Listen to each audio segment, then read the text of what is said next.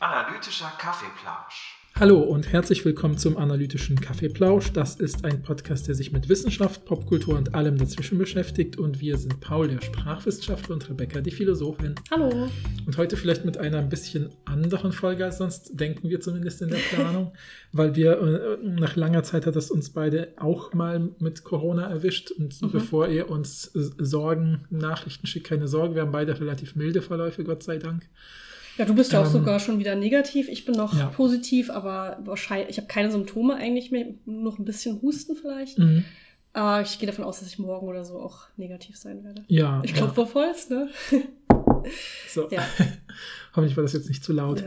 Notfalls schneide ich es nachher. Aber ähm, genau, wir haben einfach, ähm, wir hatten ja eigentlich die zwei Folgen über Ehre ein bisschen vorproduziert, weil wir ein bisschen, bevor das Glück, ja. Semester äh, anfängt, ein bisschen äh, Vorlauf haben wollten, weil da meistens viel ansteht. Jetzt haben wir diesen Vorlauf natürlich wieder verbraten. Ja, weil genau in der sozusagen. Zeit, als die Folge rauskommt, waren wir halt beide, lagen wir einfach flach. Ja. Und es ist ja auch wichtig, sich dann komplett auszukurieren, ne? Kann man hier auch mal an alle Leute sagen, die Mhm. krank sind, bitte kuriert euch richtig aus, macht nichts, wenn ihr euch das erlauben könnt. Und ich hoffe, das könnt ihr. Ähm, und wir haben auch nichts gemacht. Wir sind jetzt, wie gesagt, beide wieder auf dem Weg der Besserung. Irgendwann ist einem ja auch langweilig. Ne? Ich bin ja. Ja. immer dann, äh, irgendwann hast du alle Videos geguckt in deiner später Ansehen-Liste. Podcasts sind auch alle gehört und dann denkst du so, was mache ich jetzt eigentlich in meinem Leben? Kann auch nicht rausgehen und deshalb freue ich mich sehr, jetzt wieder einen Podcast aufzunehmen.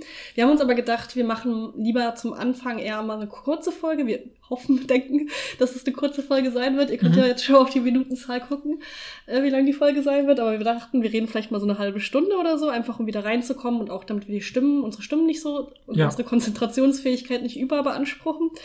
Und da habe ich mich dran erinnert, dass äh, Anna uns einen Text geschickt hat von einer Zeit. Und Mhm. wir machen das ja immer so, wenn wir Vorschläge von euch bekommen, schreiben wir die in so ein Dokument.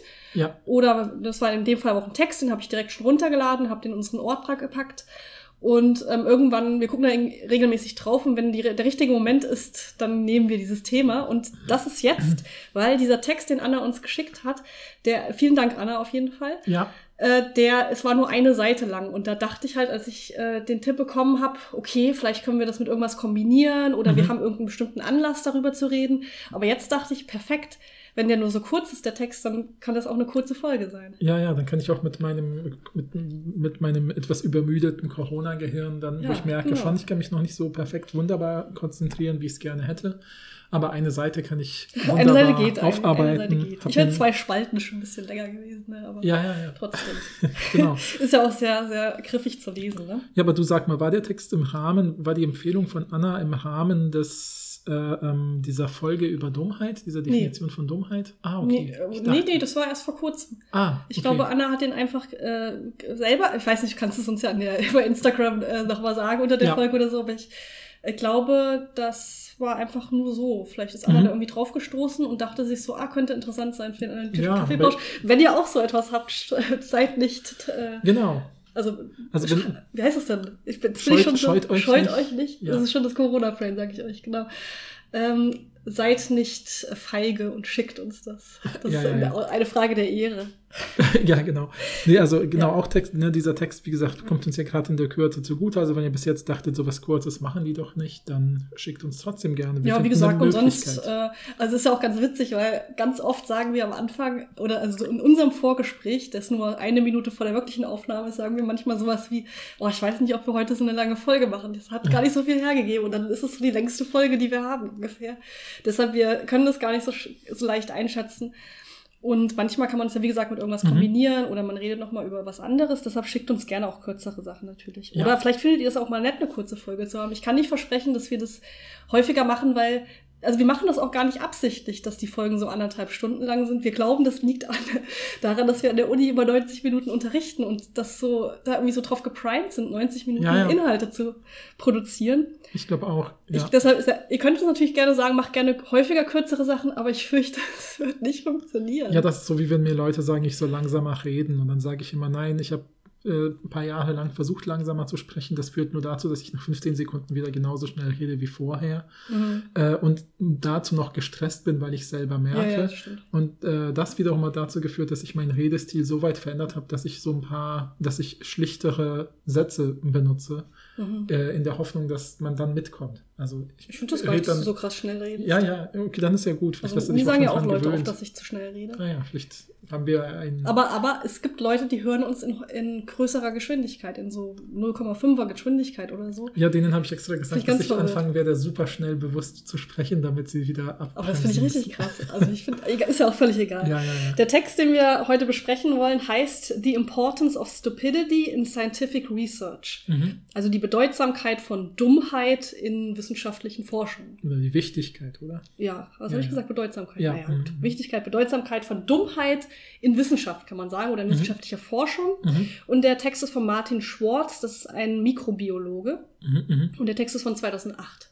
Ich würde auch, noch, würde auch das in übersetzen in für. Ja, also ich glaube, das, darum geht es ihm eigentlich. Das ist, das, das Dummheit wichtig für wissenschaftliche Ja, Forschung ja, ist, okay. weil es ist nicht Teil der wissenschaftlichen Forschung, es ist eher wie so eine Haltung. So habe ich den Text gelesen, die man Aber ich glaube, es ist beides, weil Mhm. er sagt ja, wir, wir werden ja gleich darüber reden, aber ich glaube, Mhm. es ist beides. Okay, gut. Ja. Ja, ich bin ganz gespannt, äh, weil ich hatte, also ich muss sagen, ich äh, kann in Bezug auf den Text nur halb relaten, Mhm. weil, also ich relate dazu, dass ich mich dumm in der Wissenschaft fühle. Das Mhm, ist mhm. der Fall bei mir, Mhm. jeden Tag.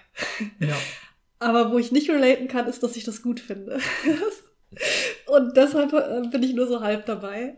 Aber ich habe auch das Gefühl, das hängt Mhm. zum einen damit zusammen, dass er aus den Naturwissenschaften kommt und deshalb das ein bisschen anders framed. Also die, die Art und Weise, wie so er Dummheit für wichtig hält, Mhm. ähm, hat, glaube ich, auch was mit naturwissenschaftlichen Sachen zu tun. Mhm. Ähm, aber da können wir ja gleich drüber reden. Und ich glaube, das andere ist äh, wahrscheinlich auch die Definition von Dummheit oder warum, warum er sich dumm fühlt und warum ich mich dumm fühle. Ja, ich glaube wiederum, er meint gar nicht Dummheit. Ich glaube, nein, er meint auch nicht Dummheit, er meint ja. Unwissenheit. Ja, genau, genau. Das, und das finde ich total interessant, weil letztlich, äh, vielleicht sagen wir ganz kurz, wie er in die- diesen, diesen Text einsteigt, und Ja, damit das Ganze ganz klar schön. wird, Ja. weil er eben erzählt, dass er jemandem begegnet, die er vorher noch als äh, eben wahrscheinlich auch Biologin gekannt hat, die also in der Wissenschaft gearbeitet hat und ihm dann irgendwie erzählt, ich habe mich da mal so dumm gefühlt, dann bin ich irgendwann ausgestiegen, jetzt ist sie eine anerkannte Umweltanwältin äh, Ja. oder so. Und äh, er meint halt, man sieht ja offensichtlich auch an ihrem Beruf, was sie jetzt macht, dass sie nicht unfähig dazu war, irgendwie analytisch zu denken oder komplexe Sachverhalte Mhm. zu erfassen.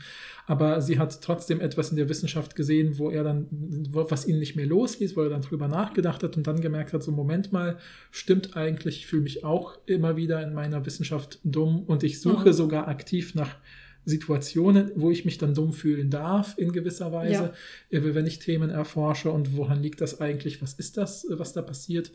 Und dann geht er über so ein bisschen zu sagen, wie sind wir denn eigentlich in die Wissenschaft gekommen, wenn wir denn in der Wissenschaft sind. Und dann sagt er, na ja, und das finde ich schon problematisch, ein bisschen diese Zusammenfassung. Es hat vielleicht auch wieder was Naturwissenschaftliches. Er sagt, na ja, wahrscheinlich hat man das irgendwie studiert und hatte dann Freude daran, bei Tests die richtigen Antworten anzukreuzen. Ja, er sagt schon, in der Schule äh, fand, war, waren wir ja alle, ne, also die Leute, die Mhm. jetzt in, ne, zum Beispiel MikrobiologInnen sind, in der ähm, Schule waren wir doch alle gut in Naturwissenschaften. Mhm. Ähm, also in Science, sagt er, und das ist ja dann, damit ist ja Naturwissenschaften in der Schule gemeint, in der amerikanischen Schule, Mhm. denke ich mal. Ähm, ja, da waren wir immer gut, wir wussten alle Fragen und deshalb haben wir gute Noten bekommen und dann dachten wir, na, naja, also geht, bin ich also gut in Wissenschaften, also bleibe ich in der Wissenschaft. Ja. Und dann hat er sich angefangen, dumm zu fühlen. Jeden ja, genau, Tag. genau. Und er, er sagt ja dann auch, vielleicht sollen wir was daran ändern, wie wir Wissenschaft lehren und so. Mhm, mhm.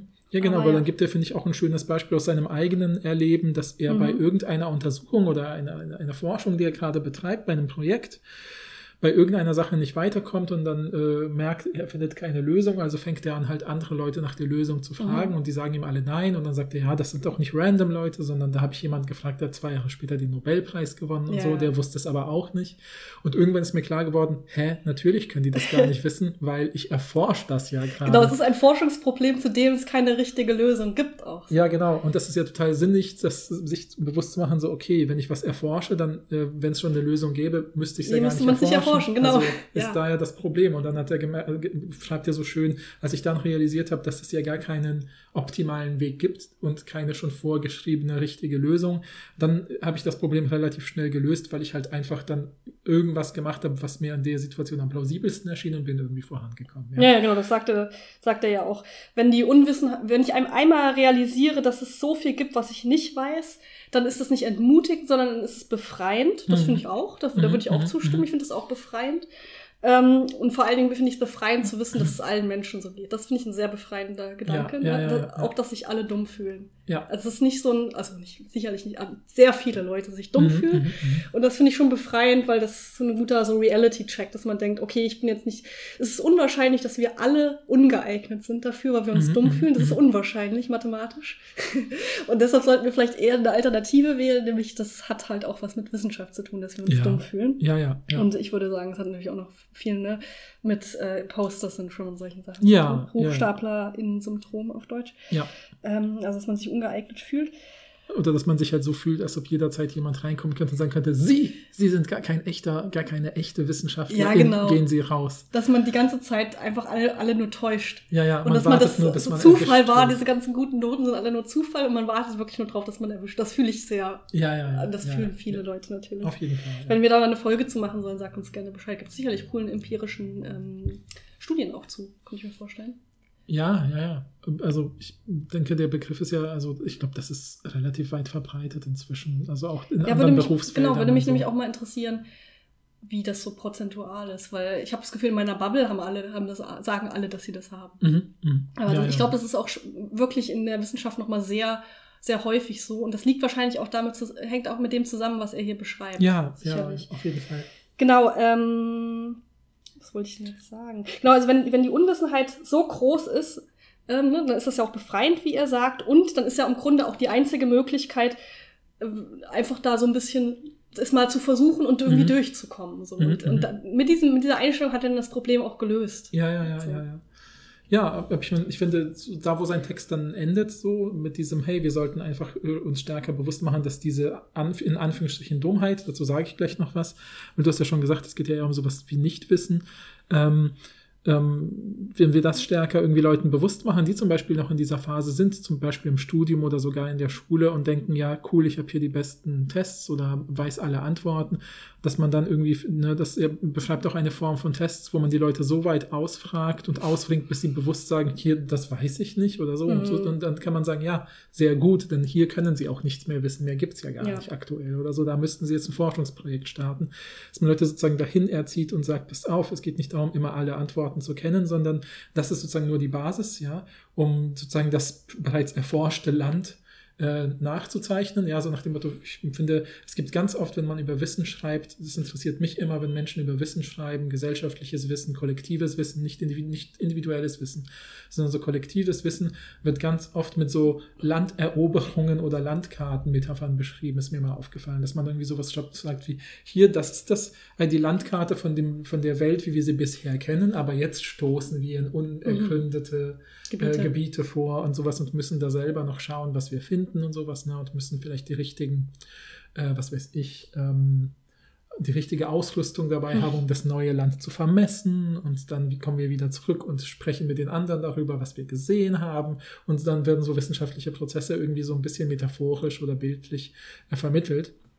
Und ich finde das halt voll spannend, äh, dass er dann eben sagt, eigentlich müssten wir die Leute eben schon im Vorhinein darauf vorbereiten, dass sie sagen, jetzt kommen irgendwann Grenzen und an diesen Grenzen, das ist sozusagen der, der, der Umschwung, wo man dann anfängt tatsächlich zu forschen, weil man eben sich diese Fragen stellt. Genau, er spricht da ja auch von, dann noch zum Ende von produktiver Dummheit. Mhm. ähm, und sagt, das ist eigentlich die Haltung, die wir, die wir haben sollten in der Mhm, Wissenschaft und die mhm. wir auch vermitteln sollten. Ähm, und dann da sagt er ja auch, im Grunde ist es so, wenn wir uns nicht dumm fühlen, dann probieren wir es gar nicht erst richtig. Mhm, Und deshalb ist mhm, es wichtig, diese produktive Dummheit zu, zu sein. Also diese, wie so eine, er sagt dann auch, glaube ich, sowas wie Stupidity by Choice. Mhm, also, dass, mhm, mhm. dass man das irgendwie, dass es eine Ja, freiwillige oder Mhm. bewusste Dummheit ist, die damit zusammenhängt, dass man sich auf die wichtigen Themen fokussiert äh, und, und da eben ähm, sich bewusst macht, dass man da unwissend ist. Mhm. Ähm, aber sich eben wahrscheinlich dann durch die, er sch- schreibt das ja nicht wirklich ausführlich, weil der Text einfach super kurz ist, aber dass man da, da irgendwie diese produktive Dummheitshaltung einnimmt. Mhm. Also bewusst unwissend zu sein. Und dadurch äh, dann erst zu großen Entdeckungen kommt. Ne? Also ja, nach ja. dem Motto, große Entdeckungen kannst du nur machen in der Wissenschaft, wenn du, du dumm bist, sozusagen.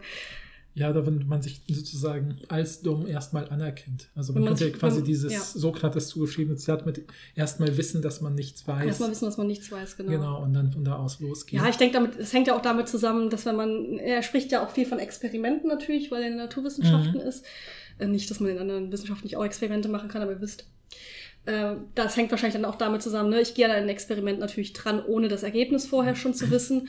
Und er sagt ja dann ganz oft, ich mache äh, Experiment, Experiment, Experiment und es kommt überhaupt nichts raus und ich checke überhaupt nichts, bis irgendwann das richtige Resultat kommt. Ja, ja, ja, Und dann habe ich ja den großen Durchbruch. Deshalb habe ich gesagt, ich habe das Gefühl, es hat auch was dann speziell mit Naturwissenschaften zu tun, weil die Frage wäre dann, wie würde ich in den Geisteswissenschaften verstehen, dass ich, dass ich beim Richtigen angekommen mhm, bin. Weißt du? Mhm. Das habe ich mich dann so gefragt. Ja, ich schätze im Austausch mit anderen, die ja, dann wahrscheinlich keine, keine andere, bessere Erklärung finden oder, oder sagen, ja, das scheint jetzt eigentlich Oder die, das, das Gefühl der Dummheit hört halt nie auf, habe ich dann gedacht. Ja, ja, das, das sowieso. Deshalb, deshalb ja. ich, sehe ich das irgendwie nicht so positiv, weil ich habe dann nie das mhm. Gefühl, mhm. jetzt hört sie aber auf, weil jetzt habe ich ja die Lösung gefunden. Ja, ja, aber das, ja, ja. Mhm. Ja, finde ich aber spannend, weil ich habe das Gefühl, ich meine, ich beschäftige mich ja natürlich von Haus aus viel mit Sprache und solchen Sachen. Und das ist ja sowas, wo man ja, wo ich ja wirklich ähm, zum Beispiel, ja, es gibt diesen einen schönen äh, Text von Wittgenstein, wo er so schön schreibt, dass man ja eigentlich sozusagen, wenn man die Sprache in Anführungsstrichen untersucht, wird man nie fertig, weil das ja eine Sache ist, die sich dauerhaft entwickelt und dynamisch ist und jede Art von jedes Mal, wenn man über etwas spricht, kann es ja sein, verändert man ja die Bedeutung der Wörter leicht, weil man sie an neue Gegebenheiten anpasst. Also es mhm. klingt erstmal so ein bisschen abstrakt, aber ganz konkret gesagt, äh, das ist mal so ein Beispiel, was man ganz gut geben kann, ist das Sprechen über Kriege zum Beispiel. Ja, weil man, wenn man merkt, das Wort Krieg hat im 18. Jahrhundert was anderes als im 19. Jahrhundert, jetzt im 20. mit was sich so was solchen Sachen wie The War on Terror in den USA, na, also Krieg gegen Terrorismus, ja was ganz anderes als der Zweite Weltkrieg, weil da nicht Nation gegen Nation oder Nationen Bünde gegen Nationenbünde antreten, sondern was anderes passiert und ähnliches mehr. Also man merkt schon, diese Wörter verändern sich und Sprache verändert sich und Wittgenstein sagt dann eben, man kann halt nicht die Sprache an sich auf einmal untersuchen und alle Fragen dazu beantworten. Man kann immer nur wie so, wenn man sie sich vorstellt, wie so ein Band, was in der Vergangenheit und in der Zukunft unendlich lang irgendwo angeknüpft ist und man versucht es zu fassen, kriegt man es nicht zu fassen, weil es immer zurückschnappt, ja, weil es ist irgendwo da hinten und irgendwo da vorne in Vergangenheit, Zukunft befestigt und geht ins Unendliche weiter. Aber wenn man sozusagen dieses Band Stück für Stück abschneidet in Streifen, sagt, jetzt habe ich den Streifen, jetzt habe ich den Streifen, jetzt habe ich den Streifen, kann man halt sagen, jetzt habe ich schon drei Streifen und untersucht. Mhm.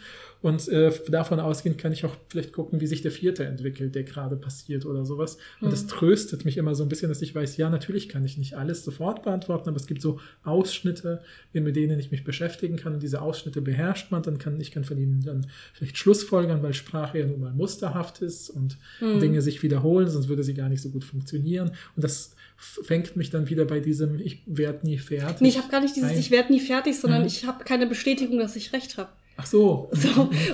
weißt du, weil wenn du das, was er beschreibt, beschreibt, beschreibt, ist ja, er kommt nicht weiter, er kommt nicht weiter, er kommt nicht weiter, dann macht er äh, äh, das tausendste Experiment und dann kriegt er das mhm. Resultat, dass er recht hatte. Mhm. Weißt du, dieses, diese Bestätigung von außen. Ja, aber das also kommt diese objektive in Bestätigung. Ergebnis, also in unserer Forschung, denke ich, vor. Also nicht, nicht so wie wie so ein Messergebnis. Aber wenn ich, was ich bei meiner Doktorarbeit habe ich eben herausgefunden, was ist in diesen zehn Jahren in einer bestimmten Zeit sprachlich kommunikativ passiert in Pressetexten zum Thema Schulamokläufe. Und das kann mir jetzt niemand jetzt wegnehmen. Also, Na, natürlich hast du was rausgefunden, aber ja. du weißt doch nicht, aber du weißt doch nicht hundertprozentig, dass du recht hast. So. Also du hast ja bestimmte Muster aus der Berichterstattung ja, ja. natürlich herausgearbeitet. Aber, aber, es könnte ja sein, dass du dich irrst. Recht haben, ist ja vielleicht nicht das richtige Bild, sondern ich habe die bestmögliche Hypothese ich weiß. Und aktuell auf dem Markt. Ich glaube, und deshalb, das ist doch der Unterschied, glaube ich, mhm, zwischen mhm, mhm. Naturwissenschaften und Geistes. Also wenn ich, wenn man das jetzt sehr starr okay. Mhm, mhm, auseinanderhält, ne, das ist natürlich, äh, möchte ich das möchte ich das nicht so krass trennen oder mhm, so. Aber weißt du, dass es irgendwie so unterschiedliche Handhabungen dann nochmal gibt und das ist.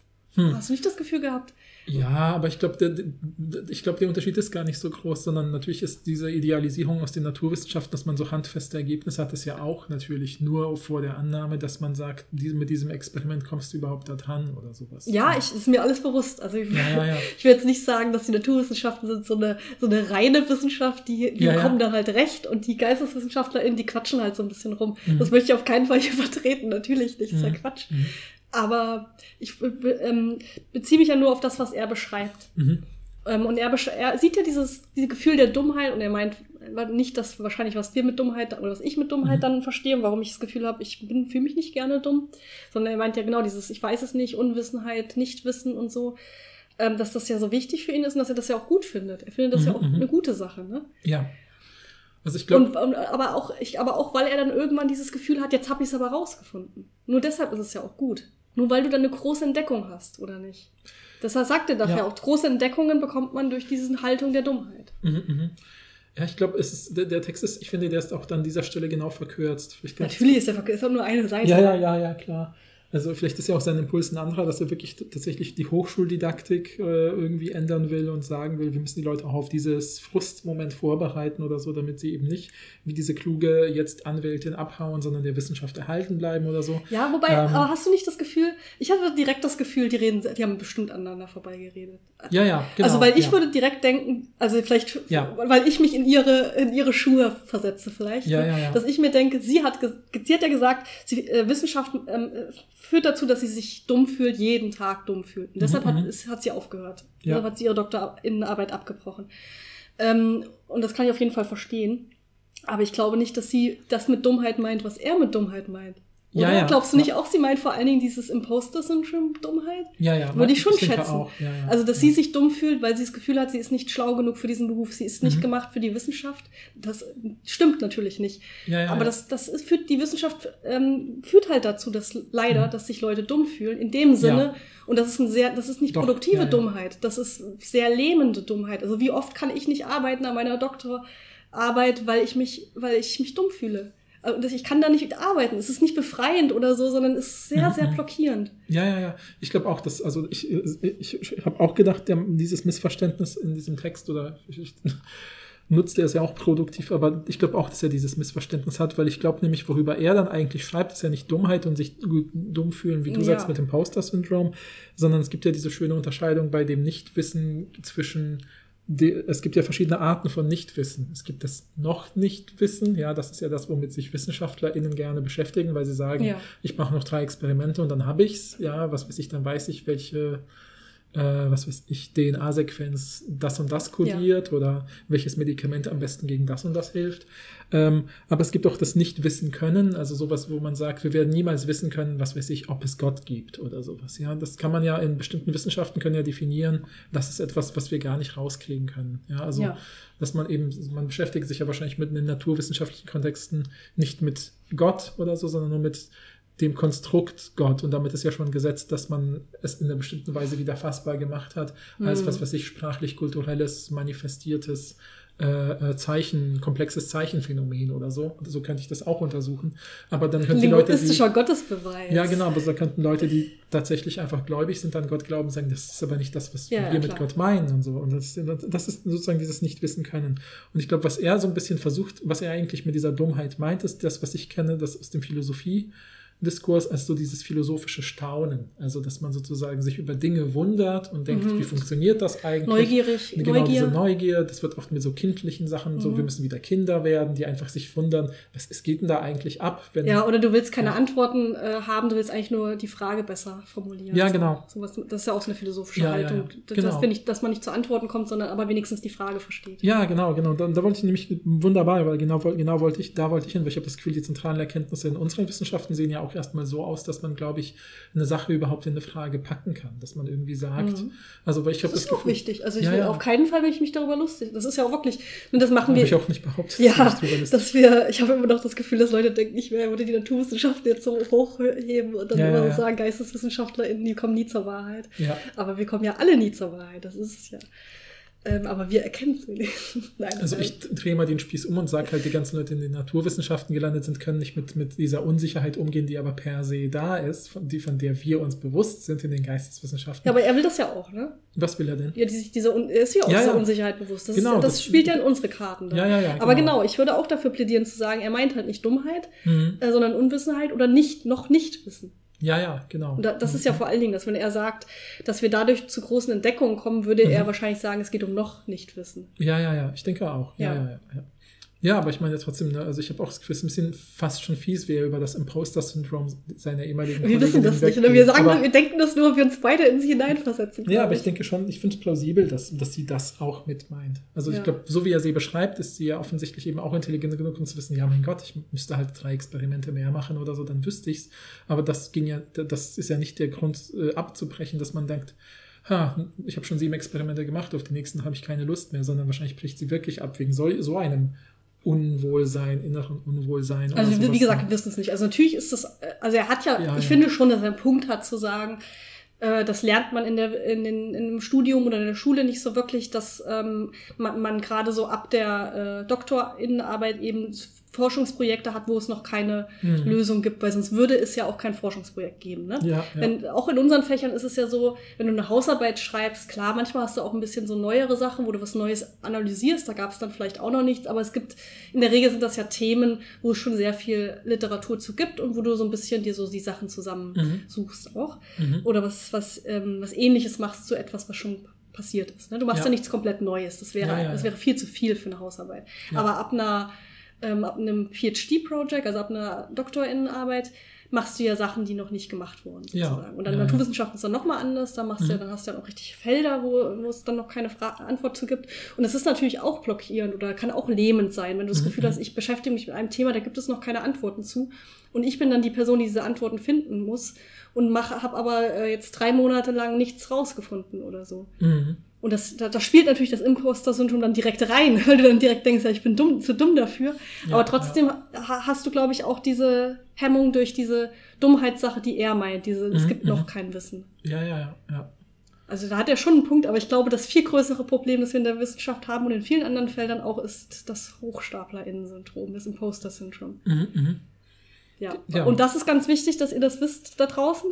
Das haben leider sehr viele Menschen, sehr viele schlaue Menschen auch. Ja. Sehr viele Leute, von denen man es nicht denkt auch. Das finde ich auch mal krass, ne? Also ja, wie viele Leute das, von denen du das nie denken würdest. So Leute, die du vielleicht als Studentin kennengelernt hast, als krassen Professor und dann mhm, lernst du mhm. die Person später besser kennen und denkst dir so, mhm, krass, mhm. diese Person hat es auch. Die denkt auch, die wird dumm. Und du denkst, das ist die krasseste Person ever. Ja, so. ja, ja, ja. Und also, das, das finde ich auch befreiend. Mhm, mhm, Der, das Wissen, dass so viele Leute dieses ähm, Problem haben, das ist natürlich traurig, aber es ist auch ein bisschen befreiend, weil du halt weißt, okay, ich weiß von diesen Leuten, dass sie nicht dumm sind. Wie hoch ist also die Wahrscheinlichkeit, dass ich selber gar nicht dumm bin? Ja, genau. In dem Sinne dumm, dass ja, ich ungeeignet bin natürlich sehr hoch. Ja, ja, genau. Und die Wahrscheinlichkeit, ne, deswegen sollte man es eben gar nicht so perspektivieren, sondern ich muss auch immer dran denken, das ist auch so eine Geschichte, die mein Chef oft eben uns, also seinen Mitarbeitenden erzählt. Es gibt eben in der Sprachgeschichte einen ganz, ganz, also wichtigen Sprachhistoriker, Peter von Polenz, und der hat auch so drei Bände geschrieben man über. Man kennt diese Einführung von ihm, wenn man so ein bisschen sich mit dem Thema naja, also beschäftigt. Wenn man, wenn man Sprachwissenschaft studiert, vielleicht. Ja, deshalb sage ich so, wenn man sich mit dem Thema, wenn man sich mit dem Thema beschäftigt, wenn man schon mal eine Hausarbeit in Sprachgeschichte oder so Ja, ja, ja. Aber ich wollte allen, die den Namen jetzt nicht kennen, kein, jetzt sozusagen, die müssen kein schlechtes Gewissen haben. Man ja. kennt das wirklich nur in Sprachwissenschaftsintern, ja, ja. aber es ist ein wichtiger Sprachhistoriker eben, der auch, finde ich, ganz tollen Schreibstil hat und ganz viele wichtige, tolle Erkenntnisse hat, eine unendlich moderne Perspektive auf die Sprache äh, und, und so weiter. Und ähm, und von ihm hat mir mein Chef mal erzählt, dass er zufällig neben ihm saß auf einer Tagung, wo Peter von Polenz schon emeritiert war. Das heißt, im Prinzip war er nur so, also nur in Anführungsstrichen äh, äh, so ein Ehrengast, weil man wusste halt so, ja, cool, wir haben diesen, äh, diesen etablierten Forschenden, der uns jetzt hier noch was präsentiert. Also in Rente heißt das sozusagen. Ja, ja, ja, ja genau. Und ähm, das heißt, er war sozusagen nicht mehr geldlich abhängig, imagemäßig war klar, alle wissen, wie wichtig er ist äh, für die Forschung und so. Und dann merkte trotzdem mein Chef, dass er sich noch bei seinem Vortragsmanuskript noch so Notizen machte und Sachen anstrich und so. Mhm. Und dann merkte er, dass mein Chef ihn dabei gerade beobachtet und guckte dann so rüber. Und da war mein Chef halt auch noch ein junger, so vielleicht so meinem Alt, jetzigen Alter. Und dann guckte er zu ihm rüber und sagte, ah, das Beste, wenn man als Erster dran ist, ist, dass es schnell vorbei ist. so süß. Ja, genau. Und er so, war offensichtlich eben immer noch nervös, ja. ja. vielleicht mit 70 und so. Aber warum? Naja, und das weil ist Peter von Polenz, der ist so krass. Ja, euch das so vorstellen. Ja, ich meine, das ist, und man muss, warum ist er denn so nervös? Naja, natürlich auch, weil er wieder mal was Neues präsentiert, weil er natürlich in dieser Phase, das ist natürlich auch klar für alternde WissenschaftlerInnen, dass die sagen, so bin ich denn noch relevant, habe ich noch was zu sagen, wenn ich jetzt eine neue These aufstelle, ja. hören die Leute auf mich, ich habe keine akademische Anbindung, dass ich noch an der Uni da irgendwie kommen die ganzen lehre. Neuen Sorgen, ne? Genau, kommen die ganzen anderen selbst Selbstzweifel und so. Ja. Und all das spielt weiterhin eine Rolle. Und meine Menschen, das sind ja auch alles Menschen und Persönlichkeiten, ja. die eben, äh, und ich meine, und wenn man es mit, also zumindest, es ist ja kein prestigeträchtiger Beruf im Sinne von, dass man unendlich viel Geld verdient. Das heißt, man macht es ja hauptsächlich aus, einem, aus dem Grund, dass man sich dafür interessiert, dass man irgendwie sowas das Gefühl hat, da ist, also natürlich auch, dass es toll ist, an einer Universität zu sein, ständig mit Leuten Kontakt zu haben, die eben auch irgendwie an irgendeiner Schwelle forschen und interessante Erkenntnisse produzieren und neue, neue Sachen mhm. erkennen. Das ist ja alles toll und macht Spaß. Ähm, und und ähm, und gerade deshalb ist man aber natürlich nervös, weil man äh, denkt, hey, da sind ja auch andere, die an diesen Grenzen forschen und arbeiten und da so vorstellen. Ja, aber das, sowas, das ne? verändert sich ja auch ständig, ja, ja, ja. ne? Zum Glück. Also wissenschaftlich, äh, wissenschaftliche Inhalte und Prozesse und alles ist ja ständig im Wandel, logischerweise. Und deshalb, äh, also ich könnte mir vorstellen, dass es deshalb auch so viele Leute mit Imposter-Syndrom gibt, natürlich. Ne? Ja, ja. Weil man, weil man das Gefühl hat, man kann nicht ständig, man kann auch gar nicht informiert über alles sein. Ja. Das ist ja auch so ein Ding. Ja, dass man so das Gefühl hat, ah, okay, ich äh, promoviere jetzt in der Philosophie und dann denke ich so drüber nach, in welchen Gebieten, habe ich letztens so drüber nachgedacht, in welchen Gebieten, in welchen Epochen der Philosophie kenne ich mich eigentlich gut aus. Mhm. Das ist sehr wenig. Ne? Mhm. Also, ja. Wenn ich jetzt spontan, ihr habt ja auch, als wir, äh, als wir Abi geschrieben haben, noch mussten wir auch relativ spontan irgendwelche Sachen ähm, mhm. aufstellen, mit denen wir uns seit Ewigkeit nicht mehr beschäftigt haben. Wenn ich jetzt spontan, ich könnte nicht spontan jetzt eine Vorlesung über die antike Philosophie halten. Natürlich nicht. Ja, ja, ja. Oder so, nicht mal so einen Impulsvortrag oder ja, so. Also, ja. keine Ahnung. Also es ist sehr, sehr, sehr wenig, mit dem ich mich auskenne in der mhm, Philosophie. Mhm, mhm. Und das ist aber auch normal. Also mhm. viele Leute, ne, das ist ja, in der Wissenschaft hast du ja ein sehr, sehr, sehr spezifisches ähm, Forschungs Gebiet, mit dem du ja. Sachen, mit denen du dich auskennst. Und ja, ja. natürlich kannst du dich vielleicht leichter hineinlesen in neue Gebiete oder so, weil du gelernt hast, ähm, wie du diese Texte verstehst, mhm. ähm, weil du diese Fachbegriffe vielleicht kennst oder weil du weißt, wie du nachgucken kannst, wenn ja, du was und weil nicht du es vernetzen kannst mit den aktuellen Forschungen. So. Ja, also, genau. Ich meine, man hat ja irgendwann schon, finde ich, zum Beispiel auch so ein Gefühl dafür, ob ein Text äh, also wenn ich was ich ein Seminar vorbereite und suche dafür einen passenden Text, dann sehe ich auch an, an der Art, was im Literaturverzeichnis zitiert wird, äh, was im Abstract steht oder was im Fazit steht, kann ich ja manchmal schon einschätzen, wie sehr dockt der an die andere Forschung an. Ist das mhm. also ein repräsentativer Text oder eher ein ja, Spezialtext und sowas? Das kann man ja, glaube ich, im Studium auch noch nicht einschätzen. Oder auch nur einen Abstract lesen und schon wissen, ob es taugt, ne? Ja, ja. Ich genau, glaube, genau. Äh, früher hätte ich, glaube ich, glaube ich, Need Abstracts gelesen. Ich meine, wenn du so überhaupt ja, ja, einen Abstract hast irgendwo, ne? Genau, genau. Genau ähm, ja, deshalb, das fände ich auf jeden Fall super wichtig, auch wenn man das ja. mehr in der, im Studium, aber auch in der Schule schon äh, vermittelt. Ja, dass es dieses, dieses Syndrom überhaupt gibt. Mhm, mhm, ich meine, gut, das ist auch so ein Ding, was ist, das ist erst äh, in kürzerer Zeit so aufgetreten, so mhm, medial, mhm, ne, auf Social Media und so, dass das existiert und dass Leute sich da irgendwie verbunden mitfühlen, sich verstanden fühlen und so. Aber ich glaube, das fände ich, das fände ich zum Beispiel super wichtig, dass das so ein Teil von so DoktorandInnen-Programmen wäre. Natürlich auch in anderen Gebieten, aber ja. wir reden ja jetzt gerade über akademische Wissenschaft. Ja, ja, ja, ja, ja. Ähm, dass da mehr drüber geredet wird, dass viele Leute das haben und was man da machen kann. Mhm. Weiß ich, was man da machen kann? Nein, ich sitze manchmal, wie gesagt, den Tag da kann ich arbeiten. Aber wir können uns eine Folge damit beschäftigen, mit Tipps, wenn ihr wollt. Ja, ich meine, ich weiß auch, ich meine, aus der Phase, wo ich die, an der Doktorarbeit viel geschrieben habe und da manchmal eben bis abends im Büro saß, da gab es halt da zwei, drei andere Leute, die dann auch so spät saßen und dann ist man eben abends noch was essen gegangen oder so und hat dann irgendwie drüber geredet, dass man ja die ganze Zeit auf das leere Blatt starren ja. und ich komme da nicht voran. Und dann war das Typische halt, dass man in diesem gelösten Modus, wo man drüber redet und es endlich zugibt, dass man sozusagen nicht weitergekommen ist, sofort merkt, eigentlich komme ich doch, eigentlich ist es doch voll einfach, ich muss doch in die Richtung weiterdenken oder so. Ja, äh, deshalb tut es ja auch so gut, wenn man darüber mhm. redet und weiß, dass es anderen Leuten auch so geht. Ich ja. mache dann zum Beispiel immer Sachen, die ich gut kann. Mhm, also mhm. zum Beispiel, dass ich dann einfach mein Seminar vorbereite. Da fühle ich mich irgendwie sicherer ja, oder dass ich eine Hausarbeit korrigiere. Dass ich halt irgendwas anderes mache, was auch wichtig ist. Und wo ich aber besser bin in dem Moment. Und wo ich mich sicherer fühle. Dann habe ich so ein Erfolgserlebnis, dass ich das Gefühl habe, ja krass, ich habe die jetzt die Hausarbeit bewertet mhm, und so. Mhm, lief ja auch ganz ja, gut. Ja, ja. Das ist auch hier an, falls hier Studierende von mir zuhören, jedes Mal, wenn, wenn sie Hausarbeitsergebnisse von mir per Mail mitgeteilt bekommen, wissen Sie, ich komme gerade mit meiner Forschung vor. Das ist wirklich so. ja. True. Seminarsitzung war heute sehr gut. Wisst ihr warum? Weil ich da den ganzen Tag dran saß. Ja, genau. So. Und, mich, und mich versteckt habe vor dem eigentlichen ja, Job. Ich ja, verstecke mich wirklich mal, äh, oft vor meiner Arbeit. Ja. Ja, Genau, aber wir können da sehr gerne mal ins Gespräch kommen. Ihr mhm, könnt mhm. natürlich gerne unter, das, äh, unter, die, unter die Folge bei Instagram eure Gedanken teilen oder bei YouTube oder schreibt mhm. uns gerne, wenn ihr auch ähm, zum einen mit diesem Konzept von Schwartz irgendwie was anfangen konnten, mit diesem Gefühl der Unwissenheit oder der Nichtwissenheit. Aber natürlich können wir gerne auch nochmal über das Imposter-Syndrom reden. Und ich habe es auch ernst gemeint. Wir können voll gerne mal eine Folge Mhm, dazu mhm. machen und uns vielleicht mal angucken, was so die Wissenschaft sagt, was man dagegen machen kann. Ja. Weil ich weiß, es- also ich weiß es nicht. Ich habe meine eigenen Ja. Strategien, aber es wäre interessant zu wissen, ob, Mhm, mhm. was so Vorschläge sind. Wir können die dann auch Mhm, mal live testen. Also live im Sinne von, Ja. ich habe die getestet, bevor wir die Folge gemacht haben.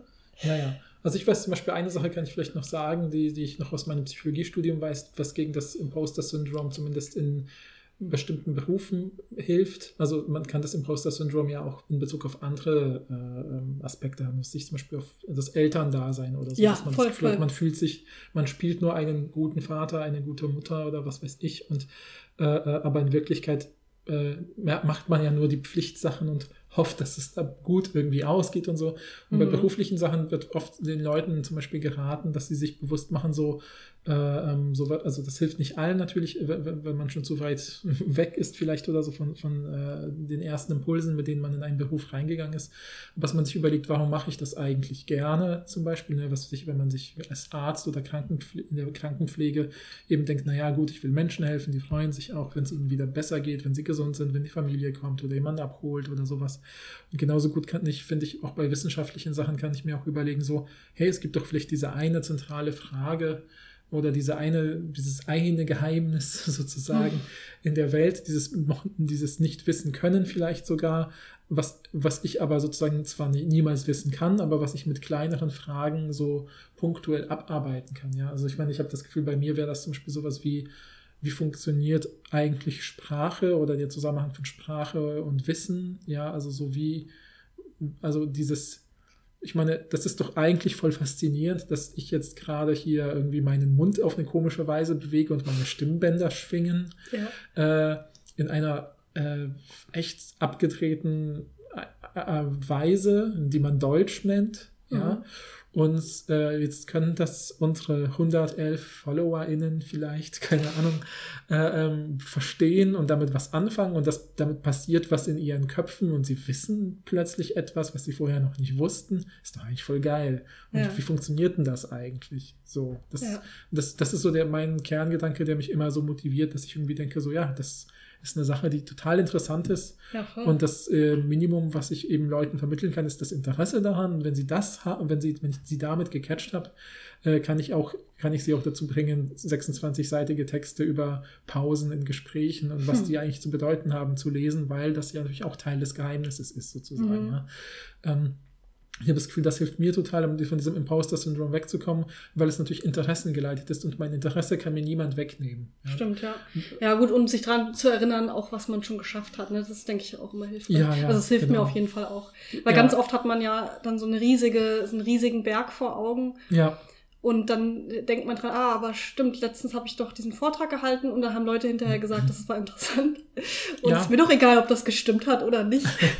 ja, genau. Jemand hat das gesagt oder, oh krass, diese Evaluationen aus dem Seminar, die sind richtig Ja, gut gewesen. Offensichtlich kann ich, zumindest nicht gar nichts kann, kann ich wenigstens lehren. Letztens war ich ja beim, äh, habe ich dir auch schon erzählt, da war ich bei, bei der Zahnreinigung beim Zahnarzt. Mhm. Und meine, die, die Person, die das gemacht hat, hat mir so ein richtiges Kompliment gemacht, dass meine Zähne so gut sind. Und ich war Mhm. so richtig stolz und kam so zurück und dachte mir, okay, wenn ich im Leben nichts kann, dann die Zähne putzen ja, genau. Das hat mir so einen ganzen Tag gerettet, ich schwör's euch. auch ein Oh. bisschen traurig, aber es hat mir auch geholfen bei meiner Arbeit. Mhm, Weil ich so mhm. plötzlich so ein stolzes Gefühl so, Ja, ich ja, bin nicht eine völlige Versager, eh nicht, aber Nein, das verstehe ich total. Also ich meine, ich habe zum Beispiel die ganze Zeit dieses, ich habe ewig vermieden, zu einem Arzt zu gehen und so eine Generaluntersuchung zu machen, weil ich das Gefühl hatte, bestimmt kommt was Schlimmes dabei raus oder so, wie man dann immer, je länger man wartet, desto mehr wird diese Angst. Und das ist dann das erste, also mm, es ist dann hieß alles, dass alles okay ist halt sozusagen, weil ich richtig stolz auf mich, dass ich mich so gesund verhalte. ja, ich glaube, sowas. so Komplimente sind einfach manchmal richtig gut. Ja, ja, ja. Und deshalb gebt, gebt mehr Komplimente, Leute, ich sag's euch. Ja, Es rettet genau. einem manchmal den Tag. Genau, selbst wenn es so Alltagsbanalitäten sind. Ne? Und vielleicht noch eine Sache, die du gesagt hast, das hilft mir auch voll oft, was du sagst. Ich meine, du hast es natürlich so als Flucht perspektiviert mit diesem, ne, ich komme mit der Forschung nicht voran, also halte ich mein Seminar vor. Was, ja- was ich ja auch machen muss, ist ja nicht mal so, dass es Ja, ja. Prokrastinieren im, im äh, im, im, also im unproduktiven Sinne, sondern ich muss es ja auch irgendwann machen. Ja, ja, ich weiß. Äh, der, mein Punkt ist nur, also ich kenne das auch von mir. Ich habe halt am Anfang meiner Unilaufbahn so eine Stelle gehabt, wo ich echt viel unterrichten musste, weil das halt so eine besonders gestaltete Stelle war, wo ich eben äh, neun Seminare pro Jahr machen musste. Und die habe ich dann mal fünf, vier, fünf, vier im Wechsel gemacht ja. und so. Und habe ich dann mir diese ganzen Routinen erarbeitet für die ganzen Basics der Linguistik. Also weil ich habe wirklich diese ganzen Sachen Grammatik, Sprachgeschichte, äh, Semantik, also Bedeutungslehre, äh, Pragmatik, die Lehre von Sprache im Gebrauch, äh, ähm, Textlinguistik, also Texte funktionieren, habe Sprachgeschichte, habe ich glaube schon so. gesagt und so. Ja. Äh, ähm, und eben Syntax, also der, der grammatische Aufbau von Sprachen und so. All das musste ich immer wieder unterrichten, prüfen, mhm. unterrichten, prüfen und so, auch teilweise zweimal pro Semester und so, mit dann jeweils 50 bis 100 Studierenden und so. Mhm. Und ähm, Dadurch habe ich zum Beispiel nicht äh, dieses Imposter-Syndrom, dass ich die Basics der Linguistik nicht kann, weil doch, die, die kann ich. Wenn mhm. jemand sagen würde, mach mal eins dieser Seminare, dann äh, schaue ich mir meine alten Folien an. Also musste ich neulich tatsächlich wieder eins dieser alten Seminare auspacken. habe gesagt, okay, ist alles veraltet. Das letzte Mal habe ich das 2016 gemacht. Und weil es eben Pragmatik war, äh, musste ich halt viel neues Zeug mir anschauen und anlesen, äh, weil es auch natürlich Quatsch ist, dann alte Ergebnisse zu nehmen ja. und so, aber da fühle ich mich dann wohl, weil da habe ich ja Routinen erarbeitet. Ich musste, ich war ja gezwungen, so viele Seminare zu machen, dass ich mir da einfach so, äh, dass ich so ein Gefühl entwickelt habe, wie funktionieren Seminare, wie viel kann man, wie viel kann man Studierenden zumuten, zeitlich und so weiter. Und ähm, mir hilft das halt voll oft, wenn ich zum Beispiel mit Forschungssachen nicht weiterkomme, dass ich überlege, wie würde ich denn ein Seminar dazu machen? Mhm, dann rette ich mich ja. so ein bisschen in diese Stimmt. Denkmuster, mit denen ich schon umgehen kann und äh, merke dann vielleicht auch, naja, ich würde erstmal mit so einem Text einsteigen, vielleicht sollte ich so einen Text erstmal finden. Das ist ein guter so. Tipp. Ja, ja. Das hilft mir zum Beispiel auch, wenn ich einen Vortrag halten muss über mhm. meine Dis mhm. dann hilft mir das total, die das auch weiterzubringen. Auch wenn man denkt, dass ich eigentlich ja. nur das, was ich schon gemacht habe, zusammenfasse. Aber manchmal hilft es total, das in einem anderen Medium zu präsentieren. Und selbst wenn man es gar nicht machen muss, ähm, kann man ja irgendwie, falls man in einer mhm. äh, Forschungsgruppe ist, fragen, hey, kann ich meine Forschung mal präsentieren oder so? Vielleicht hilft das ja. Oder ja. man macht einfach so einen Fake-Vortrag. Ja, ja, ja, ja. Ja, das sagt auch mein Chef zum Beispiel voll oft, dass er sagt, man muss zum Beispiel sowas machen wie das eigene Forschungsvorhaben auf fünf Seiten zusammenfassen, auf drei Seiten ja, zusammenfassen, auf einer Seite zusammenfassen. Oder so, dass es LaiInnen verstehen. Genau, für verschiedene Zielgruppen zusammenfassen, weil das hilft dann total, dass man merkt, worum geht es denn eigentlich? Wie kann ich das formulieren? Wie kann ich das formulieren? Weil ich glaube, die Sicherheit ist ja auch so eine Sache, die mich wieder interessiert mit Sprache und Wissen und so. Diese Sicherheit, äh, ähm, dass ein Wissen irgendwie fester zu sein scheint oder, oder sicherer zu sein scheint, entsteht ja auch dadurch, dass man merkt, ich kann das so formulieren, ich kann das so formulieren, ja. ich kann eine Grafik zeigen. Außerdem sagt man ja, man hat äh, ein Thema erst dann verstanden, wenn man es äh, einer breiten Öffentlichkeit beibringen kann. Das ist ja so, ja. keine Ahnung, Einstein-Zitat oder so, bin mir gerade ja, nicht sicher. Also Irgendwie hat das äh, irgend so jemand nee, Wittgenstein, Wittgenstein hat auch mal gesagt, man weiß, was heißt eigentlich, was zu verstehen oder so. Und dann sagt er typischerweise, sagen wir von Leuten, dass sie was verstanden haben, wenn sie in der Lage sind, es Dritten ja, so genau. weiterzugeben, dass die das dann eigenständig fortführen können. Ja, also wenn jemand mir beigebracht hat zu angeln äh, und so, dass ich selber angeln kann, würde ich ja, habe ich überhaupt keine Möglichkeit mehr zu sagen, dieser Mensch kann nicht angeln, mhm. der mir das beigebracht hat. Sozusagen, weil wie soll er mir das sonst beigebracht haben können? Natürlich mhm. kannst du jetzt, ich weiß, sehe an deinen Augen, dass du so einen Fall konstruierst. Entschuldigung, das ist meine, das ist eine Berufskrankheit mit Gedankenexperiment. Ich habe wirklich drüber nachgedacht. Ja, ich, war auch, ich, ich, schon ich wusste, wie du sagen willst, aber was ist, wenn die Person. Ich weiß es, aber genauso wollte ich auch anfangen. Du kennst mich einfach ja, zu ja, gut, ja. aber wir lassen das jetzt hier. genau. Ja, ja, aber falls ihr das hören wollt, wie Rebecca dieses Beispiel dekonstruiert, sagt bitte Bescheid. Ja, also das war vielleicht, ich weiß nicht mehr. Ja, sicherlich war das die kürzeste Folge. Ja. Äh, natürlich bis auf unseren Teaser, aber das ist ja auch keine Folge. Ja, ja. Ja, ich würde aber sagen, wir sind ab nächste Woche wieder, also ich, ich klopfe ja. nochmal auf meinen eigenen Kopf ähm, fit und können, machen wieder eine reguläre, ja. längere Folge. Wir haben auch zwei Folgen so ein bisschen in Planung. In Planung, wollen wir das schon droppen? regulär lang sind? Nein. Oder? Nee, okay. Wir gucken erstmal, wie es klappt. Ja gut, wenn ihr bei Instagram seid, dann wisst ihr auf jeden Fall Bescheid. Ja, wir stellen ja mal Fragen. Ja, wir stellen ja mal Fragen. Folgt genau. uns da gerne. Wenn ihr uns noch nicht folgt bei Spotify, äh, dann folgt uns natürlich auch gerne. Ja. Und ähm, dann hoffen wir, dass euch die Folge gefallen hat und schreibt uns bitte gerne eure, eure Meinung dazu und eure eigenen ja. Erfahrungen. Auch, wie gesagt, es, das betrifft nicht nur Wissenschaft, wir reden halt nur hier über Wissenschaft, mhm. weil es in dem Text ja darum geht und weil wir aus, aus eigener Erfahrung, aber ich wette, das gibt es in allen Berufsfeldern, auch bei SchülerInnen, leider. Und ja, das, äh, ich glaube, das Wichtigste ist erstmal darüber zu reden. Ja, auf jeden Fall. Ja. Okay, dann hoffen wir, dass ihr eine schöne Woche habt und gesund bleibt und bis zum nächsten Mal. Ciao. Thank you.